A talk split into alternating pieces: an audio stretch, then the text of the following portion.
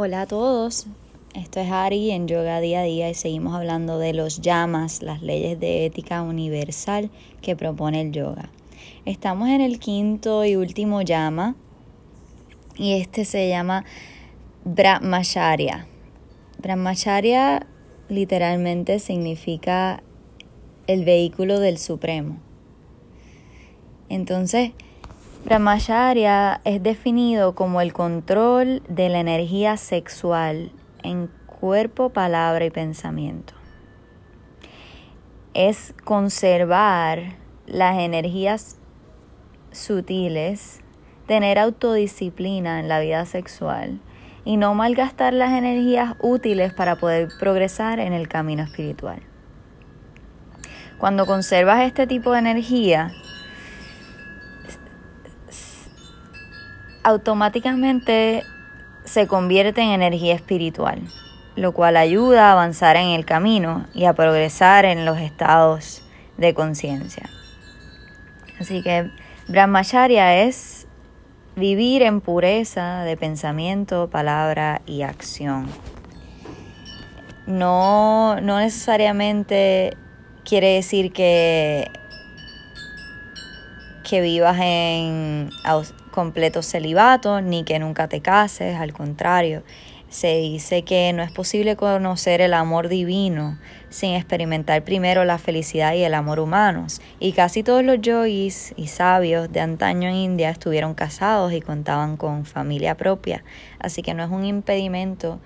El yogi sí se fomenta que se case y tenga familia, mas no que viva en una adicción al cuerpo y a satisfacerlo. Al igual que estamos tratando de controlar nuestros sentidos, pues esto es parte de no hacerle tanto caso a los deseos, sino guardarlo como una experiencia de amor, de espiritualidad, de unión. Así que tratar de que no se convierta en una práctica de adicción al placer, sino un acto completamente espiritual, sagrado, que quieres cuidar, porque también esto te va quitando las energías y la concentración para, para lo que realmente quieres, que es meditar y lograr elevar tu conciencia.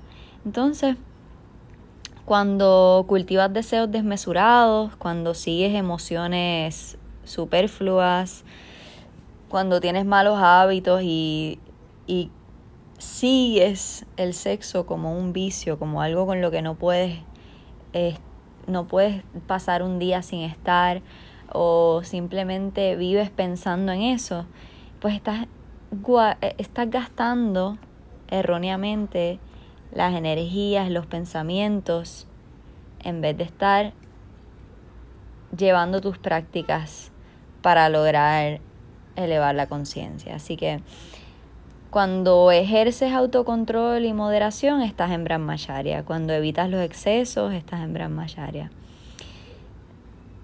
Cuando tienes acto sexual por amor y practicándolo con respeto, eh, y como lo que es un acto de unión, estás en Brahmacharya. Así que eh, los libros dicen que empleas Brahmacharya sabiamente y emplearás la, las físicas en el servicio del Señor. Así, las fuerzas mentales las utilizas para la propagación de la cultura y las fuerzas intelectuales en el fomento de la vida espiritual. Así que tenemos, ¿verdad?, una misión. vinimos aquí a, a cumplir con un servicio y siguiendo las leyes anteriores, ese servicio debe ser ofrecido al, a la energía superior, a ese ser superior y divino que vive en cada uno de nosotros. Y ese servicio debe ser sin esperar nada a cambio, desinteresado y emplearlo debidamente, siempre con el fin de elevar nuestra conciencia y hacer todo con respeto, amor, evitando el sufrimiento de los demás seres y el sufrimiento nuestro.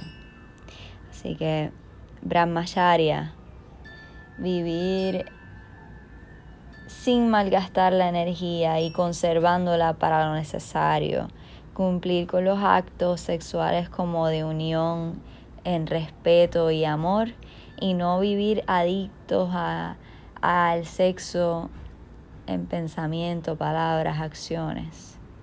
Eso es estar en Brahmacharya. Este es el último de los llamas. El próximo episodio comenzaremos a hablar entonces de los ni llamas, que también son leyes, eh, pero tienen otra perspectiva. Gracias por escuchar hoy. Esto fue Ari en Yoga Día a Día.